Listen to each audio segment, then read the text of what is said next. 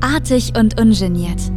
Der Karriere-Podcast für Berufsjugendliche mit Sebastian Balz, Jona Kleine und Leander Spaler. Herzlich willkommen zu einer brand, brand, niegelnagelneuen äh, Folge von Artig und Ungeniert hier an diesem wunderschönen Sonntagmorgen.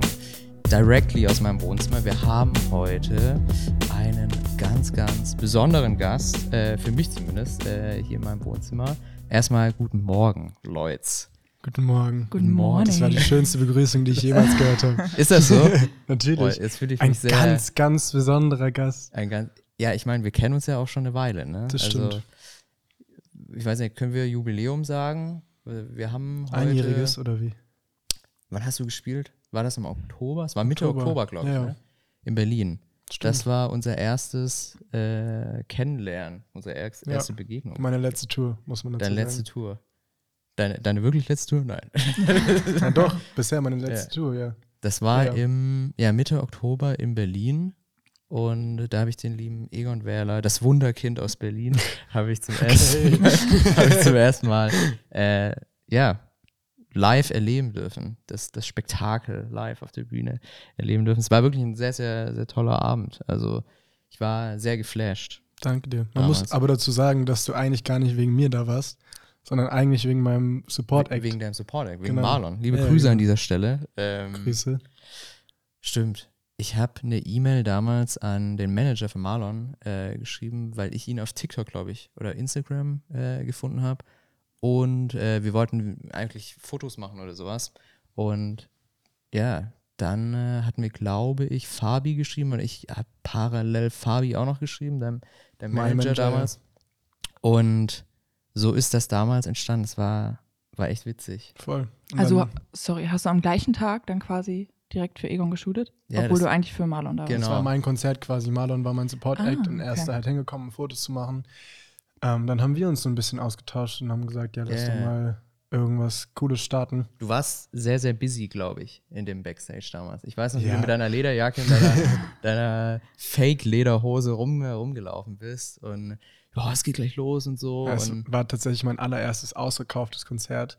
in deiner Heimatstadt. Ja, voll. Und ich glaube, ich weiß gar nicht mehr so richtig, was in mir los war oder was in mir abging. Ich glaube, das war wirklich eine Explosion der Gefühle irgendwie, weil es natürlich mein Traum ist schon seit immer, Musiker zu sein und dann vor ausverkaufter Halle zu spielen, ist ein krasses Gefühl. Ich weiß noch damals, wie ich äh, zu dem, das Venue, die Venue äh, Die. gelaufen bin und es haben wirklich Fans draußen, also es war eine Riesenschlange voller Mädchen und es war so noch zwei Stunden vor Beginn oder drei Stunden. Ich so, okay, what? Da war ich jetzt nicht drauf ein- Das finde ich generell immer krass. Also auch bei den größeren Acts, dann pennen Ja. die Leute tatsächlich schon gefühlt In Zelten. fünf Tage vor, okay, das nicht, aber so eine Nacht vorher schon da, um dann in der ersten Reihe stehen zu können. Ich meine, wir haben hier äh, einen sehr großen Harry Styles-Fan Ja, am so? Start. Ey, Jona, also hast, so du, hast du jemals mal in einem? Zelt übernachtet? toll. Nein, tatsächlich nicht. Das würde ich auch nicht machen. Aber ich war jetzt auf der letzten Tour Ja. und wir waren, glaube ich, fünf Stunden vorher da. Boah. Und das war so schrecklich. Wo war das? In Düsseldorf war ich. Das war Okay. wirklich, also wir standen in der Schlange und mit meiner besten Freundin, also war fein, ne? Man konnte sich unterhalten. Mhm. Aber um einen herum nur ganz verrückte Fans, die wirklich fünf Stunden lang nur über Harry Styles gesprochen haben. Und was er anhat und was er sagen wird und Ja. alles. Ähm, ja, ich werde es auch nicht nochmal machen. Ich glaube, ich war einmal zwei Stunden vor einem Konzert da und ich dachte so, boah, ist das die Hölle? Ich kann nicht mehr. Echt? Ich bin generell so ein ungeduldiger Mensch. So, wenn ich was möchte, dann am liebsten direkt jetzt. Voll. Aber wenn ich so zum Konzert gehe, dann möchte ich natürlich, dass es direkt losgeht. Du willst und keine drei Support-Bands Ja, voll. ertragen. Oder wenn, wenn das, dann sind die vielleicht gut, aber danach soll es halt losgehen und nicht wieder Voll. eine halbe Stunde Pause und Umbau und und und.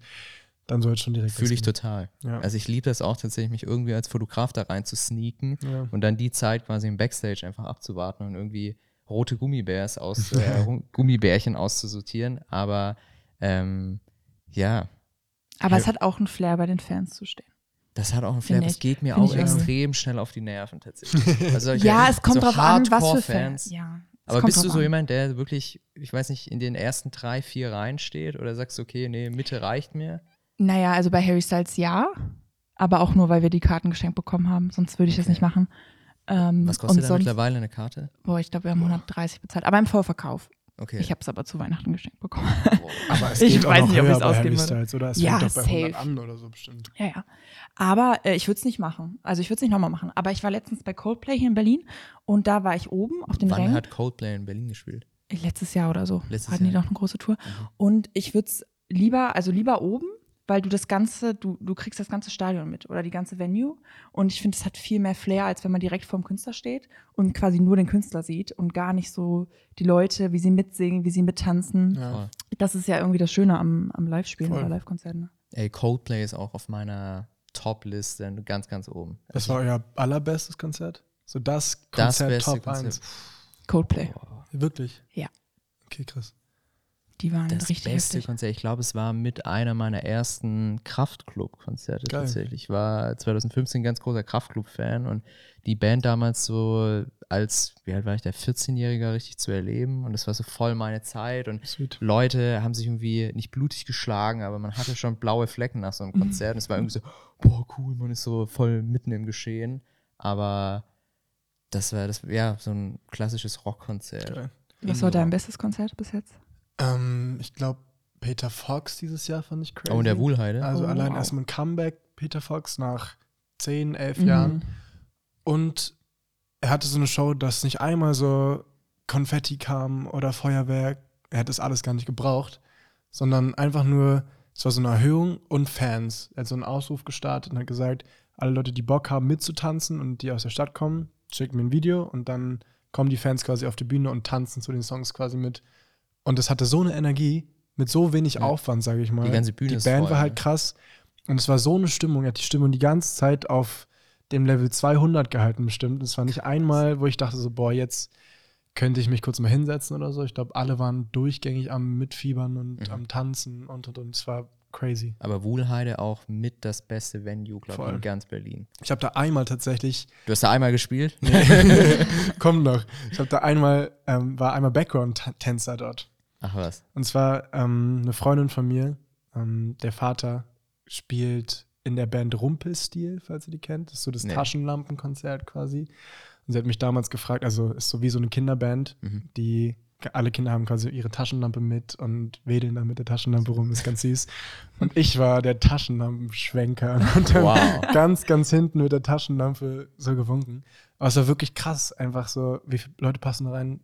20.000, 20.000 würde ich 21.000, auch irgendwie so ja. äh, Kinder zu sehen mit solchen großen Mhm. Augen und mit den Taschenlampen und so, es war wirklich unglaublich besonders. Ja, Kinderbands, das ist auch was ganz Besonderes. Ich habe äh, vorgestern die Heavy Saurus entdeckt. Kennst du die? Nee. Das, das ist eine Heavy Metal Band in. Dinosaurier-Kostüm und die Zielgruppe ist so unter zwölf. Krass. Immer Heavy Metal für Kinder. Ja, Voll geil. crazy. Und voll, verrückt voll auch, am ne? Start auf TikTok auch. Also es ist unfassbar guter Aber welche Content. Altersgruppe? Also Zielgruppe? Ja, ja. Ah, Ja, unter, Ja. unter zwölf. Oder unter zehn. Obwohl würde ich schon unter sagen. zwölf sind die auch schon auf TikTok, ne, heutzutage. Aber gibt es so viele Kinder, die mit Heavy Metal groß werden? Das ist das Ziel, glaube ich, dieser Band. Ah, das habe ich, okay. glaube ich, ein bisschen Heavy Metal ja, in die Geschichte einzu. macht irgendwie tauchen. Heavy Metal ähm, bekannt für Kinder, irgendwie, keine Ahnung. Ähm, fand ich sehr interessant. Ich habe damals verrückt. tatsächlich als Kind immer Rockmusik gehört oder Funkmusik, aber nur wenn mein Papa Musiker ist. Und damals habe ich, kannte ich auch tatsächlich nur die Lieder von meinem Dad und in der Grundschule haben immer, haben immer alle so die Lieder aus den Charts gesungen und ich habe so die Lieder von meinem Papa gesungen und habe mich so gewundert, warum die niemand kennt. Ich so, hä, wie, ihr kennt den Song von meinem Papa nicht? Ähm, Dazu muss man sagen, ich kenne tatsächlich diese ganzen Videos. Ich habe es bildhaft in meinem Kopf, weil ich quasi fast ein halbes Familienarchiv ein halb, halbes Jahr lang auf meinem Rechner hatte. Das stimmt. Und, und mir das nachts um 4 Uhr äh, immer reingezogen habe. Also aus Jobgründen. Wir haben äh, eine Doku gedreht. Vielleicht True. switchen wir direkt mal in dieses Thema. Wir haben vor drei Monaten war unser großes äh, Launch-Event, Yes. unser Screening in Berlin. Ich habe für den lieben Egon eine Doku gedreht. Ähm, das war so ein bisschen, hat es angefangen im Dezember, Januar. Ich wollte mich bewerben für Regie, für ein Regiestudio. Man muss dort einen Film einsenden und ich dachte, fuck, Alter, frisch in Berlin. Ja. Man, man hat noch nicht so viele Leute kennengelernt. Ich muss irgendwas, irgendwas krasses schaffen, irgendwas cooles filmen. Und ähm, irgendwie jeder hat mir von dir erzählt. So. Deswegen, das war so ein bisschen. Natürlich. Egon Weller war irgendwie der Melting Point. Klar. Und ich dachte, okay, warum ist der Typ so interessant? Und äh, du hast The Voice äh, of Germany Kids, The Voice Yes. Kids, das ist der richtige Name. Mhm. Ähm, hast du gewonnen im Jahr 2021. 21. Lockdown. Ja, voll. Corona. Ich bin da voll durchgekommen tatsächlich, weil ich die ganze Zeit so mit dem Austausch mit Leuten war und so. Mhm. Es war eine gute Überbrückungsphase, sage ich mal. Also hattet ihr kein Publikum dann, wenn ihr Nee, aufgezeichnet habt? tatsächlich nicht. Aber vielleicht hat es das Ganze auch ein bisschen besser gemacht, Mhm. weil, also ich bin ein Mensch, der ist wirklich immer aufgeregt. Selbst bei dem Podcast jetzt in der ersten Minute, ich dachte so, mein Herz springt gleich raus. Jedes Mal aufs Neue. ähm, aber vielleicht gehört es auch ein bisschen mit dazu und das ist auch wahrscheinlich das Schöne. Daran Sehr. merkt man natürlich, dass es mir irgendwas bedeutet, so das, was ich mache, die Kunst, die ich mache. Ähm, aber dann halt nur vor vier Leuten, also der Jury zu sitzen, hat es wahrscheinlich viel einfacher gemacht, als wenn dann wirklich alles voll ist. So. War Was das dein so? erster Live-Auftritt? Ähm, ich glaube, ich habe einmal einen Mini-Auftritt mit meinem Dad gespielt, Mhm. weil er auch Musiker ist und das aber auch wirklich nicht mal vor 100 Leuten und ich Mhm. habe auch keinen Song von mir gespielt. Ich glaube, zu dem Zeitpunkt habe ich noch nicht mal Lieder geschrieben und dann wurde ich da quasi so ein bisschen ins kalte Wasser geworfen. Ich hätte auch nicht gedacht, dass es so weit kommt für mich. So, ich dachte, ich fliege äh, in der Castingrunde raus. Also Es Mhm. gibt noch ein paar Castingrunden vor der eigentlichen offiziellen Runde, den Blind Auditions. Mhm. Ich dachte so, ja, ich mache da mit, ich habe eine schöne Zeit, ich lerne ein paar Leute kennen, stelle mich dem Ganzen irgendwie. Und dass ich das dann gewinne, das checke ich bis heute noch nicht so richtig. Nimm uns mal mit, wenn du dann so auf der Bühne stehst und du weißt, okay, jetzt ist meine erste Audition und jetzt muss sich ja irgendwie die Jury von mir überzeugen, um hier weiterzukommen. Was geht so im Kopf? Ich glaube, mir ging es tatsächlich nicht so darum, die Jury zu überzeugen, sondern wirklich einfach nur den Moment zu genießen. Ich bin Mhm. ein Mensch, der lebt wirklich immer im Moment. Und ich hätte mich natürlich gefreut und ich habe mich auch gefreut, als sie sich dann umgedreht haben. Aber in mir ging eigentlich nur vor, erstens, fuck, ich habe Angst, den Text zu vergessen. und zweitens, egal was passiert, so, ich habe Spaß. Und ich glaube, das ist das Wichtigste generell, immer im Leben einfach Spaß zu Mhm. haben bei allem, was du machst. Ähm, weil selbst wenn es schief geht, so, das ist eine Erinnerung. Aber Ähm, hat man nicht so eine kindliche Angst, dass sich wirklich niemand umdreht? Ich meine, es gibt diese Videos auf YouTube und ich habe mir das auch eine Zeit lang wirklich explizit immer rausgesucht.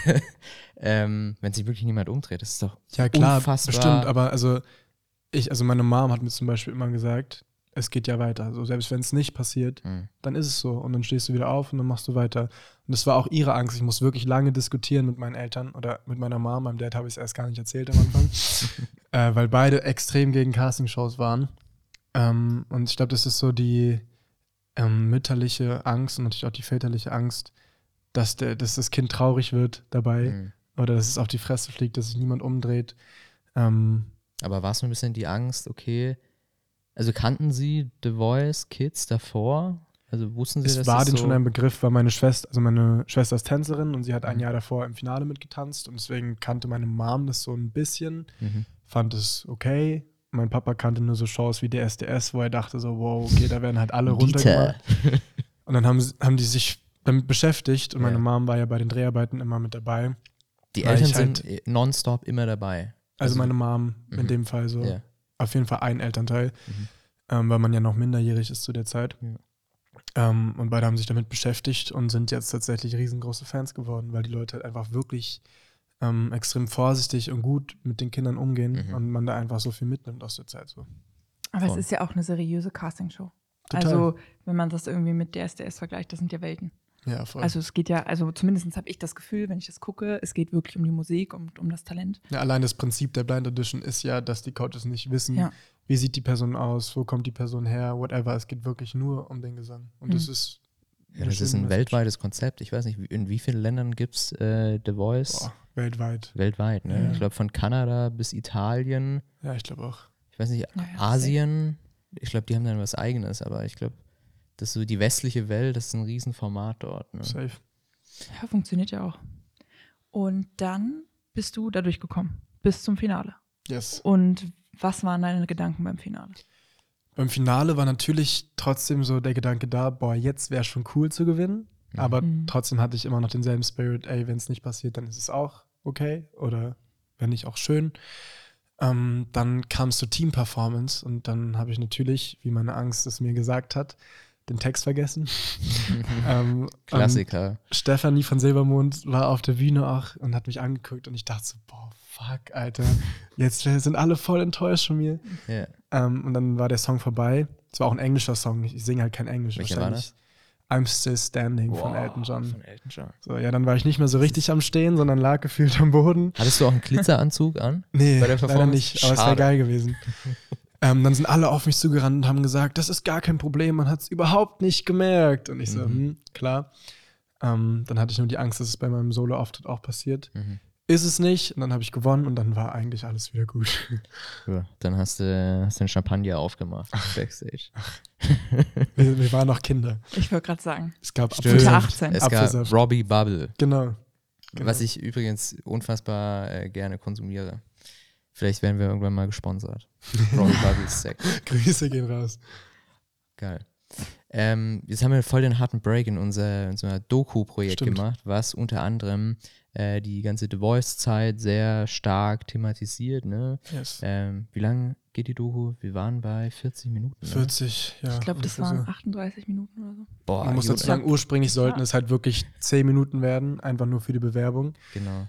Und dann hat mich so ein bisschen mein Ehrgeiz gepackt. Wir hatten die 10 Minuten Doku ready. Du hattest Mhm. die hier geschnitten allein. Ich habe mir die angeguckt und war total begeistert davon. Und ich dachte so, boah, man könnte da noch viel mehr draus machen. Ich Mhm. habe Leute angeschrieben und Leute angeschrieben, bin mit einer Cam teilweise auch alleine irgendwo hingefahren. Dann sind wir beide zusammen nochmal.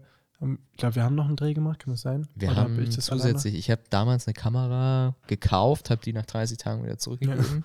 Das kann ich ja rechtens jetzt sagen, das ist jetzt verlaufen. Ich habe mein Geld zurückbekommen. aber ähm, wir haben ein Drehbudget von 0 Euro gehabt Ja. und haben aber extrem viel da rausgeholt. Genau. Ne? Mit krassen Leuten, krasse Locations. Wir haben im Friedrichstadtpalast gedreht, auf der größten Theaterbühne der ganzen Welt. Du spielst dort seit Kindesbein an, ne? Ja, seitdem ich fünf bin, Ende fünf Mhm. tatsächlich.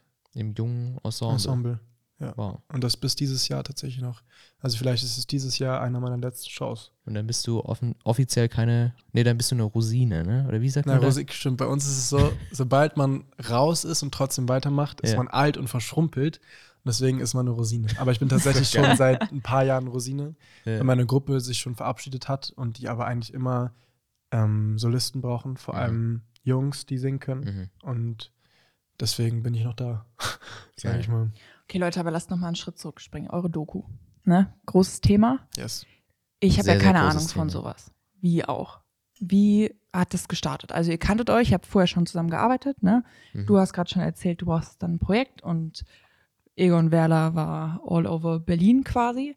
Und was, was war dann? Hast du ihn angeschrieben? Was Ich glaube, ich ich habe war die dir Konversation? eine WhatsApp oder eine DM auf Instagram geschrieben. Ich glaube, das krass ist, dass wir uns gar nicht so richtig kannten. Also wir, Wir kannten haben uns halt einmal von den Berlin-Konzerten, dann hast du mir geschrieben, ähm, yo, ich brauche so eine Bewerbung und ich suche irgendeine interessante Person. Ich könnte mir vorstellen, das mit dir zu machen. Hast Mhm. du Bock? Ähm, dann habe ich die geantwortet, ja, safe. Und dann haben wir uns in, In einem Café einem Café in- getroffen, im am Friedrichshainer Boxsee, Café. Ähm, und haben angefangen zu brainstormen. Und wenn mich ein Projekt interessiert, dann packe ich da meine ganze Seele rein und wir haben beide, glaube ich, so viele Ideen reingeworfen, Voll. dass wir einen ganzen Blog vollgeschrieben haben gefühlt. Ja. Und dann haben wir einfach angefangen. Ich glaube, drei, drei, vier Tage später. Ne? Ja. Ich glaube, ich habe die Kamera bestellt, habe die direkt ein paar Tage später abgeholt in Berlin und dann äh, zack, zack, haben wir angefangen zu drehen. Yes. Ne? Und teilweise bis nachts um zwei irgendwo im Grunewald bei, Ja. Bei strömendem Regen. Regen. Jedes Mal irgendwie fast gestorben, weil diese Kamera fast Ja, äh, kaputt gegangen ist. Ähm, nee, wir haben echt, wir haben, wir haben richtig durchgezogen, glaube ich. Innerhalb von einer Woche haben wir so die Grundschnittbilder, haben wir auf jeden Fall gesammelt, quer äh, durch Berlin. Und dann war ganz viel Archivmaterial, ne? Du Voll. bist äh, mit ein paar Festplatten vorbeigekommen und wir haben mal ein bisschen so die letzten, äh, die letzten Jahre durch, Yes. durchgeforstet. Und Auch wahnsinnig intim eigentlich so. Wir, Super, kannten, ne? wir haben uns zwei, dreimal gesehen Ja. und ich gebe dir mein ganzes Leben. ganzes die Leben, ja. Hier, nimm Hier, und mach, mal. was du willst. Ja.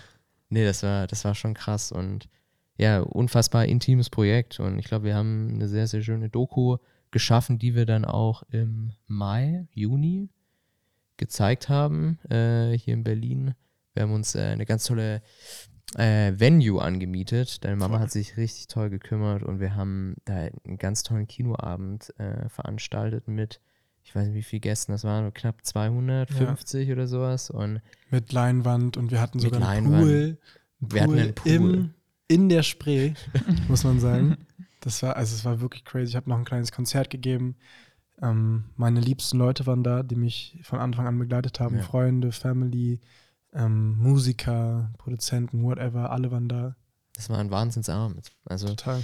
das, das hat sich aber auch so ein bisschen angefühlt wie, keine Ahnung, so, so Weihnachten oder sowas. Ja, endlich, Weißt du- auch endlich ankommen einfach. Ich glaube, wir sind uns wahnsinnig auf die Nerven gegangen in dieser Zeit auch. Voll. Weil wir beide. Wie also oft ich- hast du mich angerufen?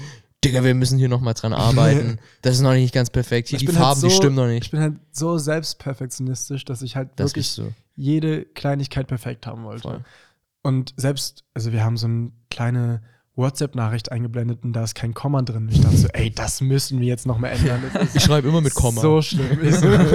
Das muss geändert werden. Das bin nicht ich selbst. ja. Ähm, und dann wirklich nach doch ein paar Monaten dann, wir wollten das, Das waren eigentlich. sechs Monate, ja. Ja, wir wollten das eigentlich nach ein paar Wochen beenden und dann dachte ich so, nee, ähm, ich mache das weiter und dann nach sechs Monaten anzukommen und das Projekt auch einfach mal loszulassen. Ich glaube, das ist total wichtig, einfach mal äh, sich nicht den Kopf zu zerbrechen, sondern einfach wirklich mal loszulassen, weil dann fühlt man sich, glaube ich, auch einfach viel Voll. leichter wieder nach so einer Zeit. Ich glaube, wir hatten auch so eine zweimonatige Pause irgendwie. Ja. Da hast du so ein bisschen was für dich gemacht und ein bisschen äh, Content gesammelt.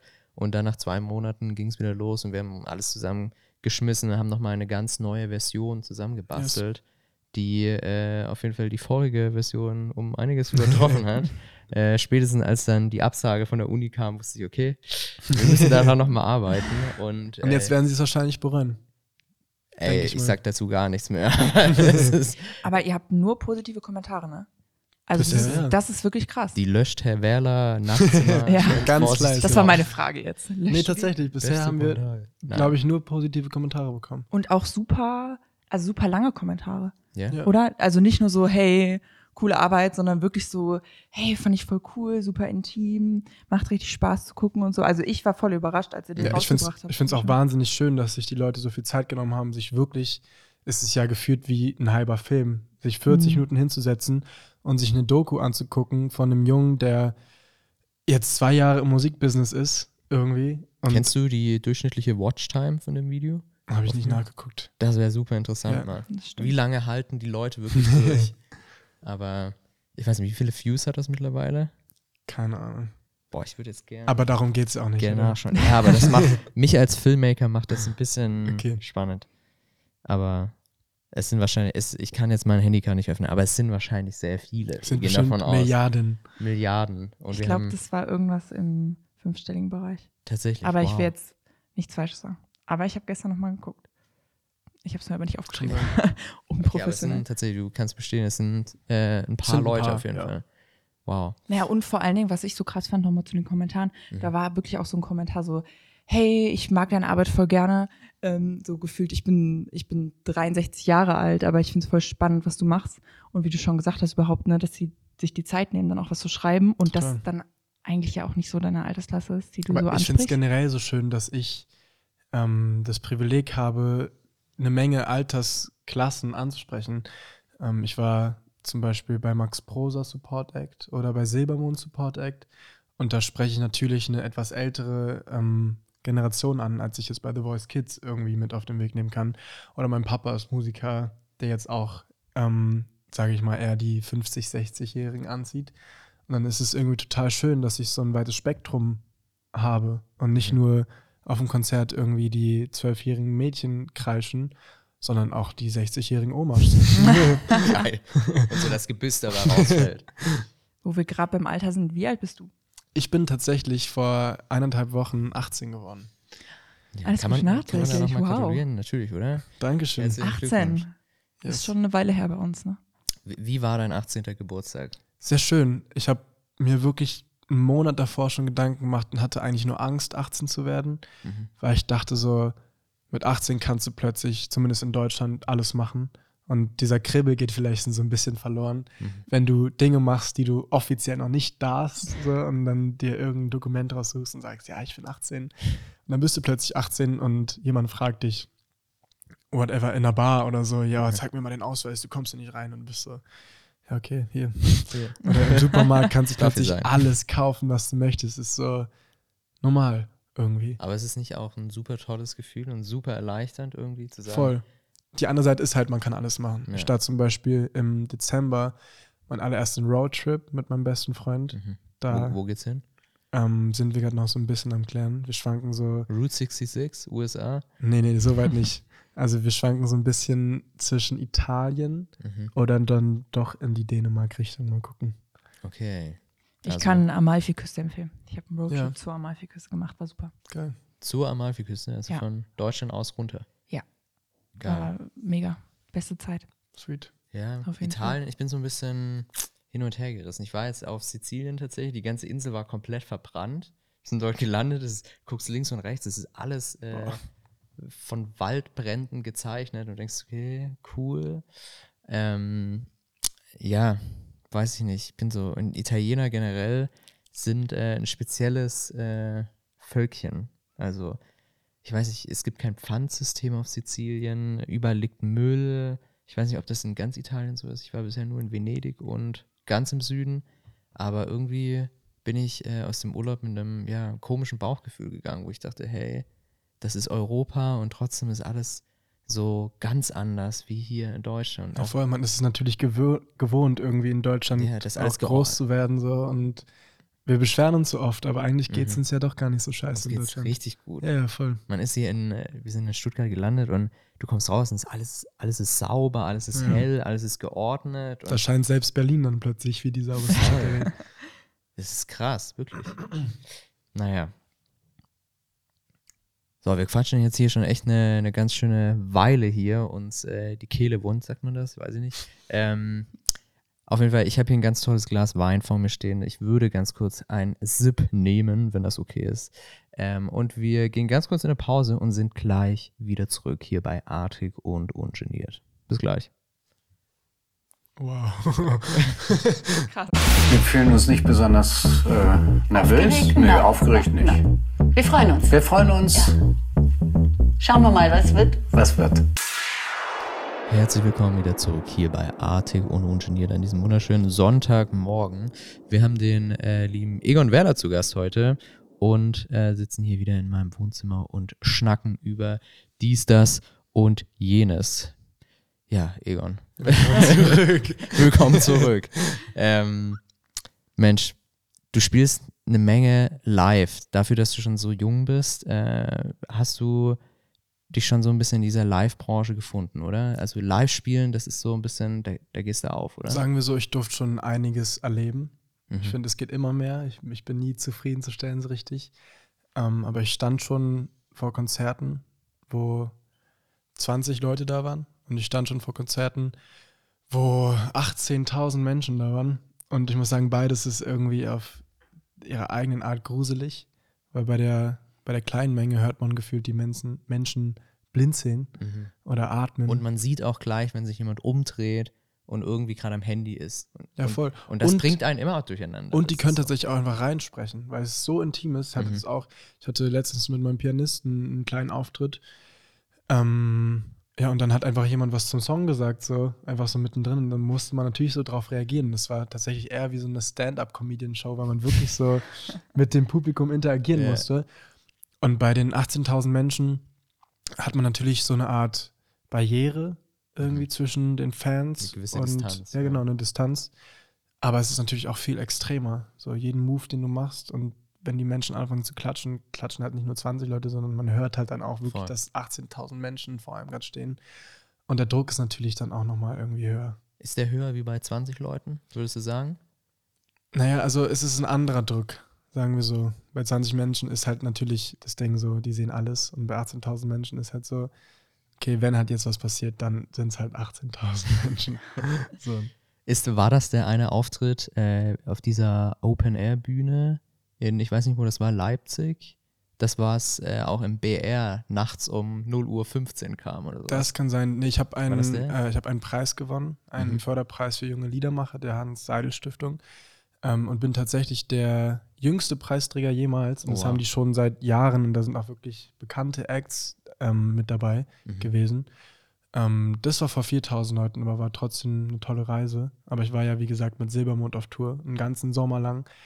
Und ich glaube, die kleinsten Konzerte fingen da so bei 5.000, 6.000 Menschen an oder so. Und das war halt, wäre halt schon eine große Nummer für mich. Wie, wie lange spielst du denn da? 30 Minuten. Bei Silbermond waren es 30 Minuten, ja. Mhm. Aber es schwankt immer je nach Support, sage ich mal. Krass. Und die größte Show war in Dresden, eine Doppelshow vor 16, 17, 18.000 Menschen. Mhm. Das war Wow. krass.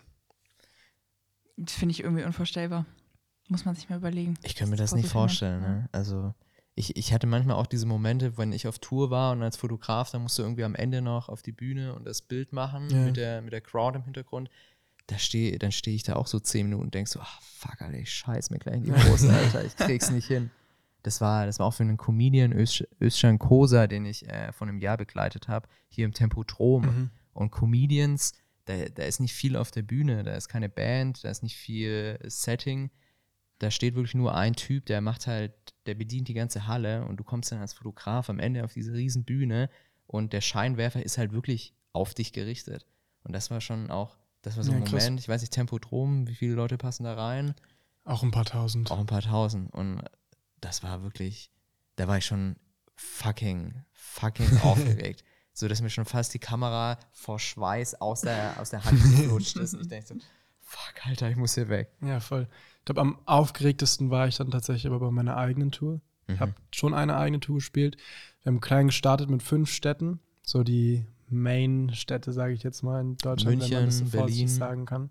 Frankfurt, Nee, Frankfurt nicht, Dresden, Dresden. Berlin. Ist ja. Dresden die Main City? Klar, Aber natürlich. Dresden wäre wahrscheinlich stolz, wenn du das Na, so wir wollen sagst. auch niemanden ausschließen. Alle, alle Städte sind die Main Cities. Geil. Ähm, und dann hatte ich, es war, als, als erstes war es ein wunderschöner Moment, einfach mal länger als eine halbe Stunde auf einer Bühne stehen zu Mhm. dürfen und auch das Gefühl zu haben, hey, die Leute sind jetzt wirklich nur für einen selbst gekommen, was ich auch noch nicht so richtig geglaubt hatte.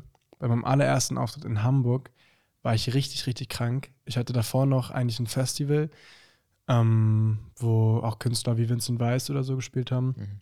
Ähm, und ich war da auch eingeladen, aber so krank, dass ich das absagen musste, weil ich nicht mal mehr stehen konnte. Boah. Und am Tag darauf hatte ich dann mein erstes Konzert. Mhm. Aber das wollte ich nicht absagen, weil ich mich schon so lange darauf gefreut hatte, auf diesen Moment. Und ich glaube, fünf Minuten vor Beginn lag ich wirklich auf der Couch und dachte so, boah, das Ich kann da nicht rausgehen. Ja, und dann hat mein alter Manager Fabi nur gesagt, so, jetzt geht's ab, jetzt geht's los. Und dann bin ich auf die Bühne gekommen. ähm, richtig krank. Aber das ist ein Phänomen, das tatsächlich so Adrenalin Mhm. Das heilen kann. Wahnsinn, Irgendwie. Es hat ne? mich so gepusht, dass ich Ja. wirklich für eineinhalb Stunden wie gesund auf dieser Bühne stand und abliefern konnte. Das war mein erstes Konzert. Es war, ähm, es waren, glaube ich, ein bisschen über 100 Leute da, die wirklich nur wegen mir gekommen sind, alle meine Texte auswendig konnten. Ähm, und dann ging ich von der Bühne und habe gemerkt, einerseits, boah, es war so geil, und andererseits, boah, bin ich krank. Eigentlich, dann ging es so weiter und ich bin so über die Krank, Tour. gesundheitlich gemeint. Ja, gesund. ich bin so krank, wow, hab ich's geschafft. Äh, nee, ja, und dann ging es so weiter ähm, durch die fünf Städte und ich bin quasi auf der Tour gesund geworden. Geil. Ja. Aber auf der Tour ist natürlich auch nicht viel, also ist ein bisschen was schiefgelaufen. Ich glaube, ich habe mal was mitbekommen mit Mutti-Zetteln oder Voll. irgendwie, du hast ein sehr, sehr junges Wo Publikum das? teilweise. Ich glaube, das war, ja, das war in Köln. Mhm. Ähm, da sind nicht alle reingekommen. Ich glaube tatsächlich so 30, 40 Leute oder so standen noch vor dem Club, weil der Club sehr, sehr, sehr speziell war und gesagt hat, Also ab 18, gar nicht ab 16. naja, eigentlich ka- darf man ja mit einem Mutti-Zettel rein. Mhm. Ähm, und teilweise waren die Eltern sogar dabei, aber die Leute haben einem einfach nicht geglaubt, dass das die Mutter von einem ist, weil das Kind irgendwie noch keinen Ausweis hatte. Uff. Aber offiziell braucht man mit 14 keinen Ausweis so in Deutschland. Ab 16 ist Ausweispflicht. Hm. Ja, ähm, ist das so? Man hat Ja. so einen Reisepass davor, Mhm. hatte ich zumindest. Ähm, und dann haben die einem nicht geglaubt, dass es die Eltern sind und sind schlichtweg einfach nicht reingekommen. Und dann standen da irgendwie 30 Leute davor. Und dann bin ich nochmal rausgekommen und habe denen so ein Ein kleines Private Privatkonzert gegeben, weil ich mich so schlecht gefühlt habe. Mhm. Äh, die haben Geld dafür bezahlt und sind nicht reingekommen. Hab denen dann das Angebot gemacht, okay, ich spiele jetzt hier zwei Nummern für euch und ihr kommt dann nächstes Jahr auf meine Tour quasi einfach kostenlos rein. Die Leute, Mhm. die damals in Köln nicht reingekommen sind. Ähm, dann habe ich meine Tour verschoben. Du müsst zwei oder drei Jahre warten. ja, das nicht. Ich gehe, also ich habe meine Tour verschoben. Ähm, und nächstes Jahr geht es quasi los. Viel größer. Ähm, ich habe ein bisschen Angst, weil meine Booking-Agentur wirklich die Venues sehr groß angesetzt hat. In Berlin spiele ich im Kesselhaus vor 1000 Leuten. Wow. Letztes Jahr war es ausverkauft vor 300. Und Im dieses Jahr, ne? Genau. Und dieses Jahr halt 700 Menschen mehr, Mhm. obwohl dann quasi nur zwei Jahre vergangen sind. Aber ich tue natürlich alles dafür, dass es dann ausverkauft wird. Krass. Und auch mehr Städte. Elf Städte in Deutschland und einmal sogar in Wien. Ja. Aber natürlich, die Musikindustrie leidet auch jetzt nach Corona unter diesem ja, Problem, dass Leute äh, da draußen kaum Tickets mehr kaufen. Oder Total. dass der Markt unfassbar gesättigt ist, weil gerade jeder auf Tour geht. Ich weiß nicht, glaube ich, Vincent Weiss geht nächstes Jahr nicht auf Tour. Jetzt Ähm, doch, tatsächlich. jetzt also er, doch? er wollte eigentlich ursprünglich was anderes machen Mhm. ähm, und hat sich jetzt doch dafür entschieden, ähm, auf Tour zu gehen, weil es so schön war, sag ich mal. Okay. Ähm, aber zur Corona-Phase nochmal, äh, das war natürlich eine krasse Zeit, nicht nur für die Musiker, sondern auch für das ganze Team, was dahinter steht.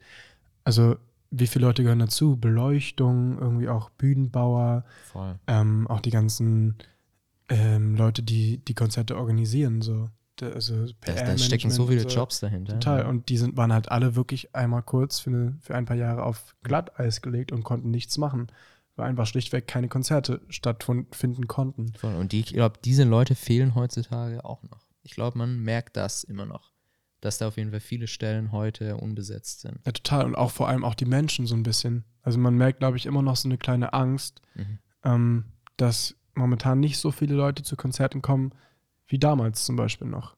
Und teilweise auch große Künstler ähm, müssen ihre Touren verschieben oder so, weil einfach die Hallen nicht voll werden und es sich dann schlichtweg nicht lohnt, aufzutreten für die Künstler, sage ich mal. Weil die einfach wirklich einfach ins Minus gehen würden. Das ist krass. Ich meine, Corona, wie lange ist das her? Zwei, drei Jahre und wir haben Naja, immer noch. so lange ist auch noch nicht. ja.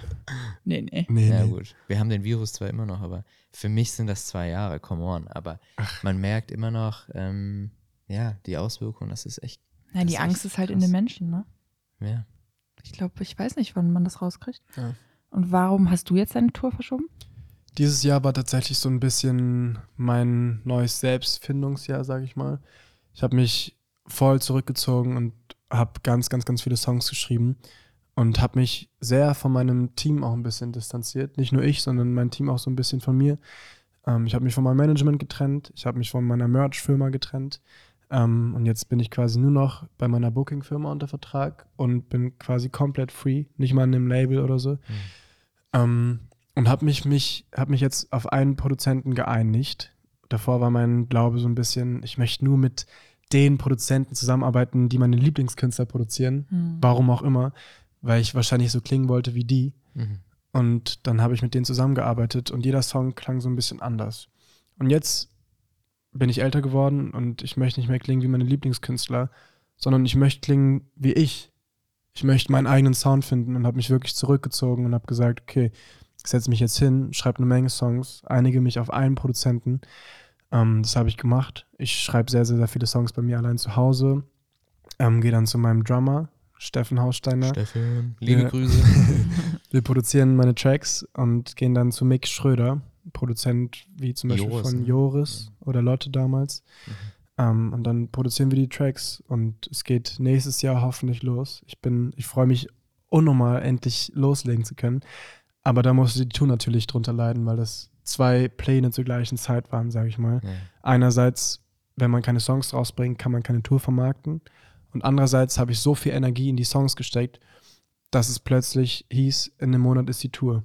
Und jetzt Mhm. kommen wir wieder zum Selbstperfektionismus. Ich hatte das Gefühl, dass die Tour nicht dem gerecht ähm, werden würde, was ich vorhatte. Mhm. Ich wollte noch mal eine Schippe drauflegen. Ich wollte meinen Fans gerecht werden. Ich meine, die haben schlichtweg Geld bezahlt. Und ich wollte nicht nur eine halbe Sache liefern, sondern ich möchte halt wirklich hundertprozentig da sein, wenn nicht Ja. 150-prozentig. Ähm, Aber wie war das dann für dich, diese, sag ich mal, Schocknachricht zu verkünden? natürlich, ich habe da monatelang drüber nachgedacht und dachte so, boah, eigentlich kann ich das nicht bringen. Ich muss jetzt da sein für meine Fans. Und das ist natürlich auch so ein innerlicher Druck, den man sich macht. Ich meine auch mit dem, mit der Angst, die da irgendwie zu verlieren, natürlich, ne? Total. Zu verärgern oder. Aber ich glaube, manchmal muss man ein bisschen entschleunigen, um Mhm. einen längerfristigen Weg hinzulegen. Und es hat sich in dem Moment, als ich es veröffentlicht habe, richtig angefühlt, weil meine Fans zum Glück sehr ähm, gut damit umgegangen sind Mhm. und gesagt haben, ey, nimm dir deine Zeit, ähm, arbeite an den Songs, wenn du das für richtig hältst und wir sind nächstes Jahr da bei dir und Schön. wenn du uns updatest, was abgeht, dann unterstützen wir dich und hängen unser Ticket an den Kühlschrank und holen es dann im nächsten Jahr wieder raus. Und das hat mich unglaublich erfüllt, auch als Künstler. Ähm, ich meine, ich bin noch nicht so lange im Musikbusiness und jetzt schon ähm, von Leuten reden zu können, die wirklich sowas für einen machen und nicht ihr Geld zurückholen, weil die nicht an die Vision glauben, ähm, sondern einfach wirklich Leute ähm, hinter einen stehen zu haben. Wenn es jetzt vielleicht nicht das Team ist. Ähm, aber ich glaube, Schritt für Schritt, die, die ersten Fans sind da und ich baue mir mein Team wieder auf. Gerade stehe ich so ein bisschen alleine, aber manchmal muss man sich durchkämpfen. Das ist ein steiniger Weg natürlich, an die. Spitze zu kommen. Aber irgendwann ist man so weit, dass man dann fliegen kann auf dem, was man jahrelang, wo man jahrelang dran gearbeitet hat. Voll. Wir hängen hier an deinen Lippen. Das ist äh, Ja, sind sehr schöne Eindrücke. Und ich meine, man, man lernt ja in dieser Stadt immer wieder neue Leute kennen. Es, Leute gehen, Leute kommen und das ist irgendwie das, was ich sehr irgendwie an Berlin schätze in den letzten Monaten, dass man ja extrem viel mitbekommt in dieser Stadt und wir haben uns vorhin schon unterhalten, diese Musikbubble ist extrem klein, Ja. aber auch unfassbar ja, wertvoll und ähm, es ergeben sich immer wieder neue Kontakte, über die man sehr dankbar ist und ja, das äh, eine Türchen geht zu und das andere geht wieder auf gleichzeitig und Immer, also immer im Leben. Ja. Deswegen immer, ja, wenn Leben man hinfällt, Sinu- aufstehen und weitermachen. Voll, Leben ist Sinuskurve. Hoch und Ja. runter. Ja, geil. Ähm, wenn wir gerade so schön ähm, über das Thema Songs produzieren äh, sprechen, lass uns da gerne noch ein bisschen ja, vertiefen. Was ist so ein bisschen deine Philosophie hinter äh, ja, das Produzieren eines sehr guten Songs? Keine Ahnung. Wie, Sehr produzi- guten Songs. wie schreibst Das du ist das Songs? Stichwort. Nee, ich finde, Songs sind wie, wie ein Brief tatsächlich. Mhm. Musiker sein ist sich entblößen, sich wirklich gefühlt ausziehen vor dem Publikum und sich angreifbar machen. Und ich glaube auch genau deswegen berührt ein Musik so, weil sich Musiker wirklich ähm, unter, unter das Messer stellen irgendwie und alles von sich preisgeben. Und deswegen finde ich Musik auch so besonders, weil Musik einen durch schwere Zeiten begleiten kann und schlichtweg dann natürlich auch durch glückliche Zeiten.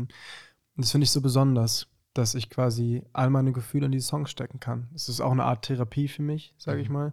Wenn es mir scheiße geht, ist es das Erste, was ich mache, nach Hause gehen, an meine Gitarre oder an mein Klavier gehen und einen Song schreiben.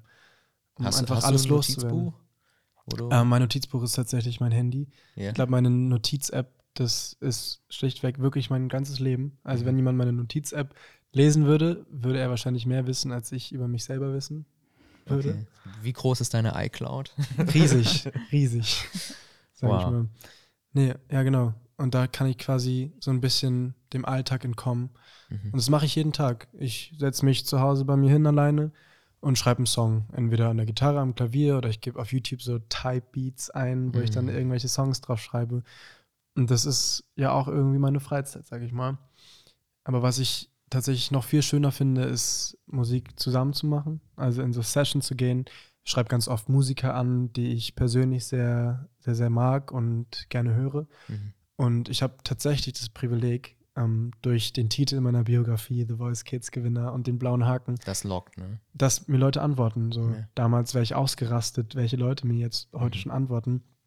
Ähm, aber dann ist es schön, ich kann Leute kennenlernen und wir treffen uns in Studios und Songwriting-Sessions sind auch wieder wie Therapiestunden. Man geht in einen Kreis und sagt so, ja, das ist gerade so mein Problem und zieht sich eigentlich wieder aus so. Und dann ist es so ein Austausch und Musik ist Nehmen und Geben. Deswegen finde ich es viel schöner, Musik zusammen zu machen. Ich schreibe ganz viel alleine, aber ich schreibe auch viel mit Musikern zusammen. Ähm, und dann wirft man sich so Wörter an den Kopf. Und als Musiker, wenn es mein Song ist, kann ich natürlich trotzdem noch entscheiden. Ist wie so Filmdirector eigentlich. Ich kann entscheiden, in welche Richtung das geht. Absolut. Nehme ich den Satz auf, nehme ich, schmeiße ich den Satz raus. Ähm, oft passiert es auch, dass ich einen Song mit Leuten zusammengeschrieben habe, nach Hause gehe und den nochmal komplett umwerfe Mhm. und was Neues draus mache. Manchmal ist er so perfekt, wie er ist. Ähm, aber es ist wirklich eine Art, einfach mal zu entkommen. entschleunigen. Ja, voll. Hast du irgendwie eine Traumsession oder einen Traumsession-Partner im. Kopf? Ähm, ich glaube, mein Magen knurrt. ich glaube, Crow ist ähm, Das hätte ich jetzt auch gedacht. eine Ne? große künstlerische Inspiration für mich. Mhm.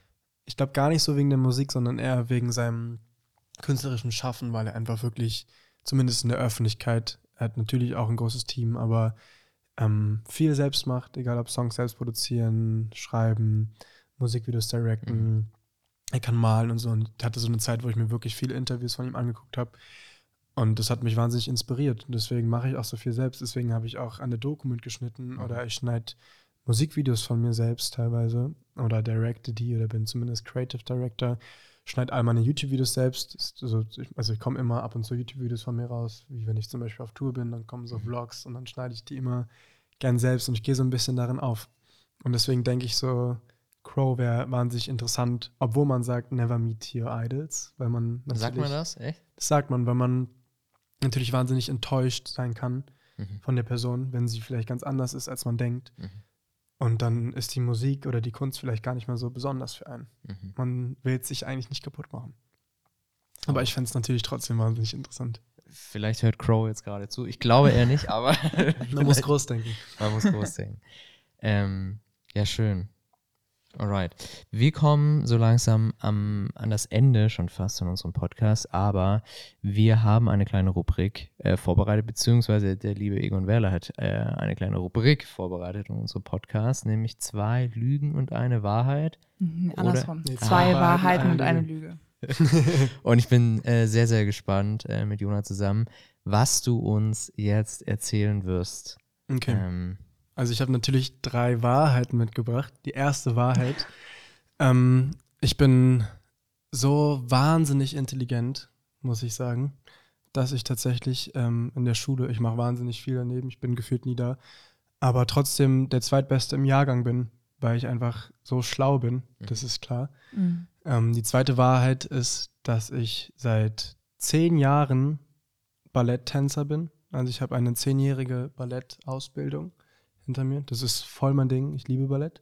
okay.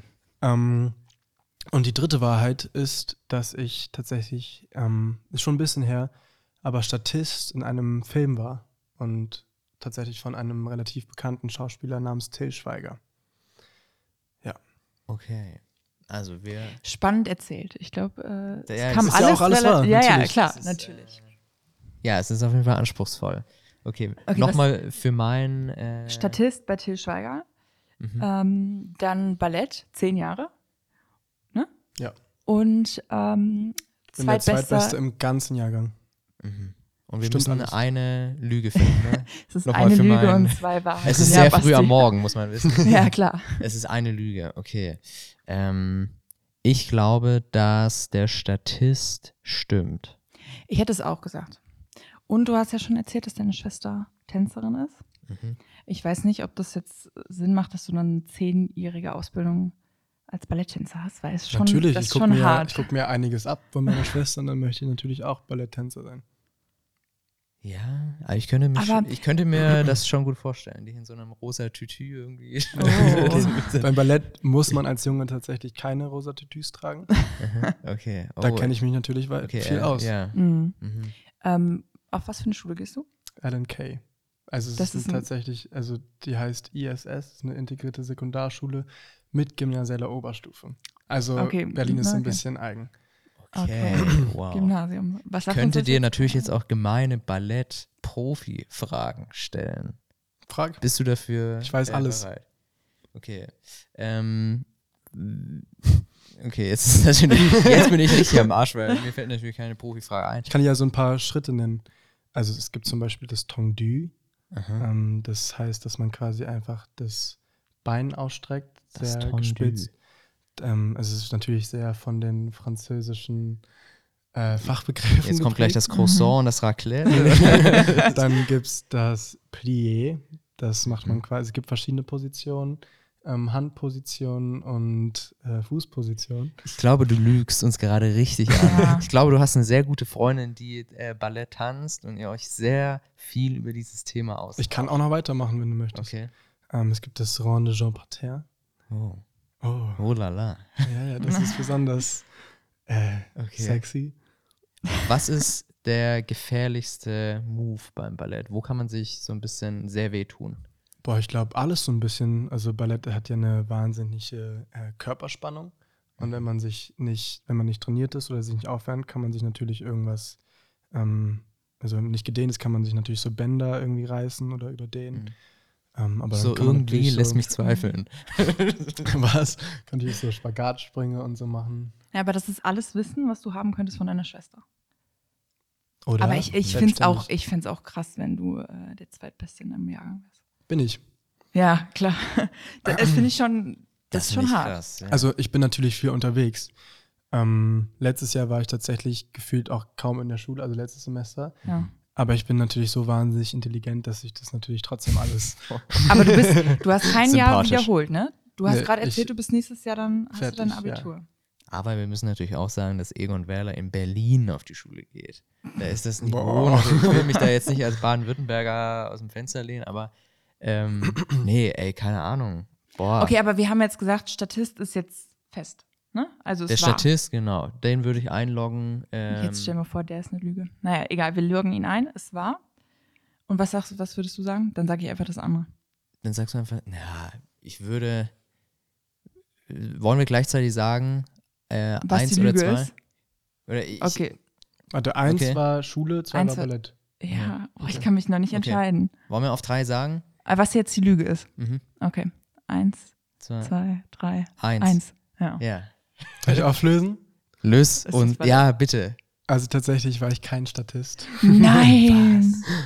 Ähm, Aber vielleicht, weil äh, er ist auch nicht drauf eingegangen. Ich vielleicht hätte aber darauf eingehen können. Ihr Du habt mich warst nur nicht kein gefragt. Statist. Ah, okay. Was? Du warst Shit. kein Statist? Okay. Ist Hätte ja ich jetzt bei krank. deiner medienverrückten Familie äh, vermutet. Aber also mein Stiefpapa war ja tatsächlich auch Filmproduzent. Ja, eben, genau. Und hat damals so Filme wie Honig im Kopf mit Til Ach, Schweiger gemacht.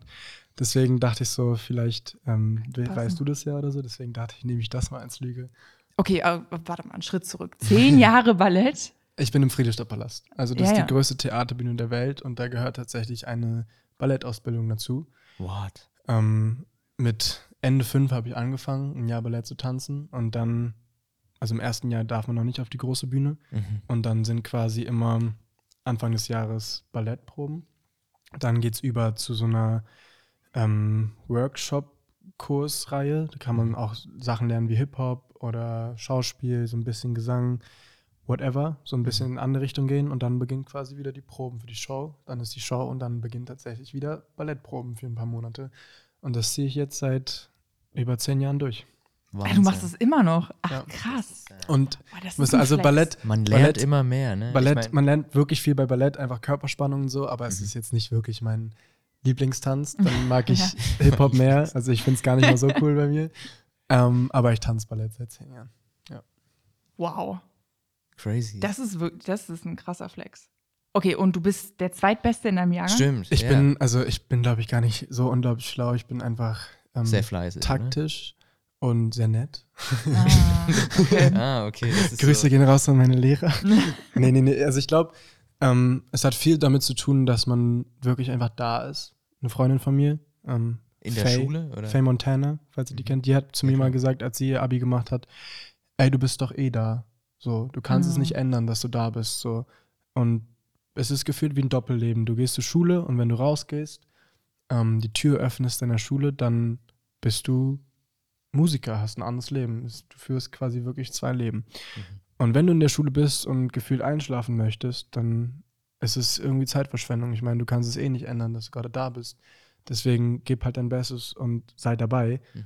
Und ich glaube, ich habe wirklich seit zwei Jahren keine Hausaufgaben mehr gemacht, sondern mache die wirklich nur noch im Bus, ganz schnell, vorher irgendwie zehn Minuten. Krass. Ähm, aber es fällt mir auch nicht so schwer, weil ich halt wirklich hundertprozentig im Unterricht immer dabei bin. Und dann muss Mhm. man halt auch nicht so viel lernen, wenn man halt einfach wirklich dabei ist. Mhm. Und ich glaube, das macht's aus, wenn man dann mitarbeitet. Und Mitarbeit ist halt tatsächlich die halbe Miete. Und selbst wenn du dann eine schlechte Klausur schreibst, dann zählt die halt nicht mehr so krass. Und so Weil habe das ich es dann Ganze ausgleicht, ne? geschafft, äh, der zweitbeste Wow. im Jahrgang zu werden. Und der Beste in meinem Tutorium. Kleiner Add-on. Ah, krass. Sick. Aber das war der Tipp, den meine Schwester mir auch gegeben hat. Meine Schwester ist älter als ich. Und als ich in die Abi-Phase gekommen bin, hat sie auch gesagt, einfach wirklich mündlich mitarbeiten. Ja. Dann sind die Klausuren, also die sind nicht egal, Mhm. aber dann macht er halt deine Dreien oder deine Vieren oder so und das, das bringt's. Ja, voll. Auch wenn es abfuckt, so ein bisschen einfach Ja. dabei zu sein. Aber Ja. ich habe jetzt noch sechs Monate Schule und dann bin ich frei. So, ich, ich denke mir jeden. Tag, boah, ich habe eigentlich Bock, die Schule abzubrechen. Ja. Aber das Abi war schon, also das war schon wichtig, ne? Auch für deine Mama, glaube ich. Ja, ja, also ich bin ja noch machst. dabei, aber meine Mom sagt immer, du kannst alles im Leben machen, solange du dein Okay. Abi machst. So. Echt? Aber war, also war es schon mal Thema bei euch? Ja, Okay. also vor allem nach der The Voice-Zeit, wo ich wirklich ähm, viele Shootings, viele Interviews, ganz viele Studio-Sessions. Mhm. Ich habe in einem Film mitgespielt bei Alfons Zitterbacke, war dann natürlich ähm, auch mal raus, einfach für eine Zeit, Mhm. ging für einen Monat nicht in die Schule. Ähm, ja, und dann dachte ich natürlich so, boah, ich hänge so hinterher, ich verstehe nichts mehr. Ähm, und da war mein Notendurchschnitt natürlich so ein bisschen weiter Ja. unten. Und jetzt pegelt sich das so ein bisschen ein, dass ich wirklich einen auf Doppelleben mache. Ähm, voll da bin in der Schule, ähm, dann nach der Schule rausgehe, ähm, Songs schreibe und dann immer um drei Uhr nachts schlafen gehe und dann um 6.30 Uhr aufstehen muss, weil Schule wieder beginnt. Das ist so mein Leben seit ein paar Jahren. Ähm, aber ich finde immer, solange Wow. einem etwas Spaß macht, dann merkt man es nicht, weil das ist ja wie Freizeit. Absolut. Ja. Ja. aber raubt viel Energie. Hört sich Natürlich, aber die Energie holt man Klar. sich ja wieder aus der Kunst. Was hast du für. Leistungskurse? Äh, Bio und Geo. Hätte ich nie Ah, gedacht. okay. Bei uns gibt es leider keinen Musikleistungskurs. Ja. Aber ich bin so ein Schade. Bio-Experte geworden. Ich habe tatsächlich Bio. die, die beiden besten Klausuren dieses Jahr geschrieben. Ich finde, Biochemie war richtig äh, heavy bei mir damals. Weiß nicht, wenn Chemie Ja. manchmal in die Biologie Oh, reicht. dass er auch Chemie sagt, das fuckt mich schon wieder so ab. Chemie. Das geht Wow. wirklich nicht. China. Daran müssen wir arbeiten. Es tut mir leid, ich komme aus dem Schwabenland, aber Der Podcast muss doch angenehm für die Zuhörer sein.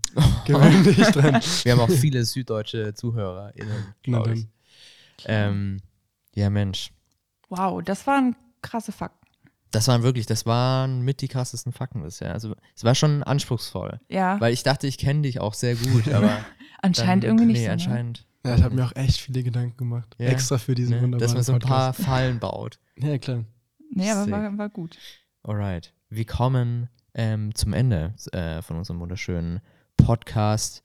Die Folge mit Egon Werler äh, nimmt ein Ende langsam und wir kommen ja zum, zum letzten Teil unserer Folge und zwar ist das äh, der Teil, äh, in dem wir unseren Lieblingssong der Woche vorstellen. Der Song, der uns die Woche über so ein bisschen begleitet hat, der uns ein bisschen happy gemacht hat, vielleicht auch ein bisschen traurig, aber ja, ich würde, ich würde mal ähm, an unseren Gast direkt weitergeben. Egon, was war dein Song der Woche? Ich habe tatsächlich so ein Ritual. Ich hatte ja letztens Geburtstag, dass ich seit vier Jahren, glaube ich, immer denselben Song um 0 Uhr 0 höre Mhm. und dann quasi so ein bisschen reinfeier. Ich habe auch so einen Snap Snapchat-Streak, ähm, wo ich dann quasi immer so erinnert werde, heute vor vier Jahren und dann sieht man mich immer in meinem Zimmer mit rappen und das ist tatsächlich auch eine Nummer von Crow ähm, und die heißt Unendlichkeit. Einer meiner Ah, wow. Lieblingssongs mit. Voll, sehr, sehr schön. Von welchem Album? Ähm, von dem True-Album. Ich glaub glaube, ja. Ja, Das war das mit einer der ersten Songs, die so ein bisschen in eine andere Richtung ging. Voll. Oder? So ein Ja. Und war Ja. natürlich auch mutig zu der Zeit. Absolut. Ja, wie, wie war das Crow-Konzert in Stuttgart? Äh, crazy. Mein Drummer hat Support gespielt bei Mhm. Montez, deswegen bin ich da reingekommen. Das war ganz geil. Und, also ich glaube, um 3 Uhr morgens habe ich ihn angerufen. Da waren wir sogar zusammen auf einer Stimmt, wir waren, wir waren auf einer Party am Abend. Ne? Und dann Ähm, meintest du so, ey, ich fahr morgen auch nach Stuttgart. Ja, aber auch nur spontan. Um 3 Uhr nachts tatsächlich habe ich ihn angerufen und war so, geht das klar? Und er so, äh, ja, ja, bestimmt, so gefühlt am Pennen schon. Und dann den Zug gebucht um 3 Uhr morgens und dann sind wir beide Stimmt, zusammen, weil du auch nach Stuttgart wolltest, um 8 Uhr morgens oder so. Voll. Und wir ich. haben fast den, äh, den Zug verpasst. Ne? Ja, war weil er hier sich noch was zu essen holen musste. Natürlich. Ja, es waren wirklich, waren, ich glaube, es waren zehn Sekunden. Wir sind gerade noch in diesen Zug gesprungen und die Tür ging zu. Ja. Und ich dachte so, fuck, Alter. Aber um das kurz abzurunden, das Konzert war cool. Ähm, aber natürlich nochmal ähm, was anderes als bei Peter Fox, weil man gemerkt hat, okay, Crow hat wirklich Kohle reingesteckt mit. Mhm. Er flog plötzlich und Feuer und Nebel und naja, hat sich also so ein Fliegegurt angehangen Ach, krass, und ist okay. dann bei Unendlichkeit dann in die Luft ähm, gegangen. Crazy shit. Ähm, es war auch schön, natürlich. Ähm, Aber, zwei Welten, sage ich. Ja, Aber die Energie war natürlich trotzdem da. voll. Und du hast an dem Abend bei mir zu Hause in meinem Elternhaus Das stimmt. übernachtet, ne? Ja. Auch super witzig. Ich war nicht da, äh, aber äh, habe ich mir auch letzte Woche gedacht, okay, Egon Werler war hier. Nee, Wo ist das so, Autogramm an der Wand? Ich, ich dachte so, okay, ich muss mir jetzt keinen Tail holen. Dann dachte ich so, dann hast du mir ja so gesagt, Ja, du kannst ja. da pennen. Ich glaube, das erste, was ich gemacht habe, ist erstmal die ganzen Kinderfotos von dir fotografiert. An der Oh nein. Ich habe hab ich hab ganze Ina eigentlich gesagt, sie soll das alles zukleben, Nee, bevor der Werler da kommt und, äh, und peinliche Insta-Stories macht. Nee, ähm, ja, Aber süß. ja, voll. Alrighty. Äh, Jona, was ist dein Song der Woche? Mein Song der Woche. Kennt ihr Berg? Bestimmt, ne? Mhm. Berg Ja. mit Q. Berg mit Q. Das ist gerade der Lieblingskünstler meiner besten Freundin und ich wohne mit der zusammen. Das heißt, er ist Thema. Fast jeden Tag. Okay, warum? Ähm. Wegen seiner Musik oder weil er so gut aussieht? Beides. Es ist eine Mischung von allem, glaube ich zumindest. Es ist der Mix. ja. Und Rote Flaggen. Klassiker. Echt guter Song. Ich Irgendwie habe tatsächlich noch gar nicht so in seine Musik reingehört. Boah, ist schon, also ich, wie gesagt, ich höre es sehr viel. Ich weiß nicht, ob ich so gehört hätte, Mhm. weil es eigentlich nicht so mein Stil. Aber es ist schon Songwriter-mäßig, ist schon krass. Also kann man sich Ja, echt geben. also er wird schön. ganz oft mit Herbert Grönemeyer tatsächlich verglichen. Das finde ich sehr interessant. Max Rabe hat Leander mir Max jetzt Rabe? letztens gesagt. Und dann, äh, ich weiß nicht, ich war, also no front, keine Ahnung, ich kannte Max Rabe jetzt nicht so ja, krass. die Texte sind halt Wahnsinn. Ne? Ja, und dann habe ich da reingehört und dann, ja, habe ich es schon gehört. Na, was ihn halt ausmacht, so Leute wie zum Beispiel Udo Lindenberg oder Max Rabe oder so, sind halt die Stimmen. Und das Mhm. ist bei Berg halt genauso, weil er so Voll. eine einzigartige Stimme hat. Mhm. Ähm, muss nicht jedem gefallen, aber man hört ihn auf jeden Fall raus. So, Total. Man weiß direkt, okay, das ist er. Auf jeden Fall. Lass äh, Felix gern äh, in die nächste Folge vielleicht holen. Vielleicht haben wir ihn bald hier schon auf, dem, auf, dem Cou auf der Couch sitzen. Ähm, ich glaube, wir beide kennen uns auch ein bisschen äh, über Instagram, wie man das heutzutage äh, so schön sagt. Ähm, ja, mein Song der Woche ist ähm, Cigarette Daydreams bei Cage the Elephant. Äh, ich habe den Song letzte Woche wieder ganz frisch gehört. Ich habe den bestimmt drei Jahre nicht mehr gehört und es war wirklich, ich hatte Gänsehaut beim Autofahren. Das habe ich äh, nicht oft. Und wirklich den ganzen Song, der geht irgendwie 3 Minuten 42 und das war wirklich Wahnsinn. Fühle ich auch sehr. Ich glaube, also ich habe Ein Wahnsinn-Song. Ich bin seit letztem Jahr so ein bisschen in die englische Musik reingekommen. Ich habe davor nur deutsche Musik gehört. Welcome. Und das war auf jeden Fall einer der Songs, die ich auch wirklich oft gehört habe. Voll. Also gute Wahl. Ja. Ja, du, du fährst einfach mit dem Auto irgendwie Richtung Sonnenuntergang und machst den Song ganz laut. Voll. Und das ist der Vibe. Voll. Der Song für deinen Roadtrip nach Italien. Yes. Demnächst. Maybe. Oder ein Maybe. eigener. Oder Oder Stay einer. tuned. Oh, Stay okay. tuned. Leute, wir sind am Ende unseres Podcasts äh, mit Egon Werler. Und ja, wir, wir sind offen für Feedback. Leander sagt das immer so schön. Feedback, schreibt uns Briefe, äh, droppt eine DM. Ähm, nicht, dass ich jetzt gerade hier Leander irgendwie nachmache. Das ist nicht deine Stimme. Ähm, ja, Mensch. Schön, dass du da warst, Egon. Danke, War dass sehr, ich da sein durfte. Vielen Dank. spannend. Ich habe mich wohlgefühlt. Mega. Top. Das hören wir gerne. Alrighty, dann äh, schöne Woche euch. Macht's gut. Ciao. Bis dann. Bye, bye.